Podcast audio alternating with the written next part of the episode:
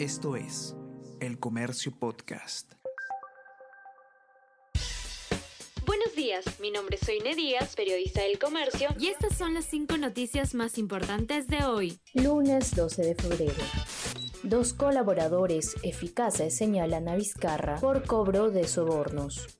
Juan Enciso y Hugo Meneses, dos de los investigados por el caso Los Intocables de la Corrupción, implicaron al expresidente en una red de coimas en Provías descentralizado. En el 2020, Enciso recibió 50 mil soles de Alcides Villafuerte, gerente de obras de Provías descentralizado, quien le dijo que también debía cumplir con los de arriba, en alusión a Vizcarra y al entonces ministro de Transportes. El soborno en mención está relacionado con la licitación pública para el mejoramiento del camino vecinal Samegua en la provincia de Mariscal Nieto en la región de Moquegua. Villanueva afirma que Vela buscó favorecer a Castillo en caso de lavado de activos. Jaime Villanueva, ex asesor de la suspendida fiscal de la Nación Patricia Benavides, aseguró que el fiscal superior Rafael Vela intentó favorecer al expresidente Pedro Castillo en una investigación por presunto lavado de activos en el 2021. Reveló punto final este domingo.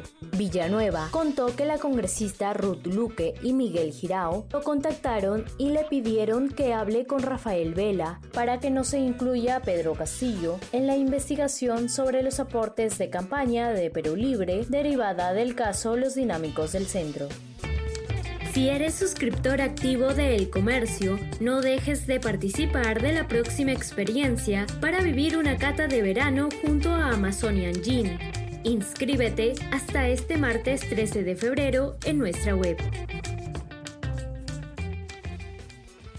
Minería informal tiene una participación superior al 40% en la producción de oro. Cofenim estima que mineros artesanales mueven 6 mil millones de dólares, equivalentes al 2% del PBI nacional. Expertos señalan que el proceso de formalización minera ha fracasado.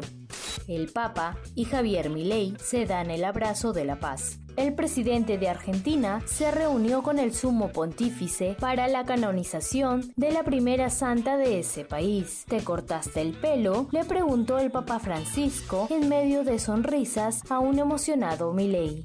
Paolo Guerrero evalúa no unirse al Club César Vallejo por temas familiares. Cuando parecía que la novela acababa, con la firma del contrato con la Universidad César Vallejo, Paolo Guerrero genera un sinnúmero de comentarios con su llegada a la Liga 1. Ayer el periodista Franco Lostaunau aseguró en sus redes sociales que la llegada no estaría confirmada y que un grande irá atrás de él.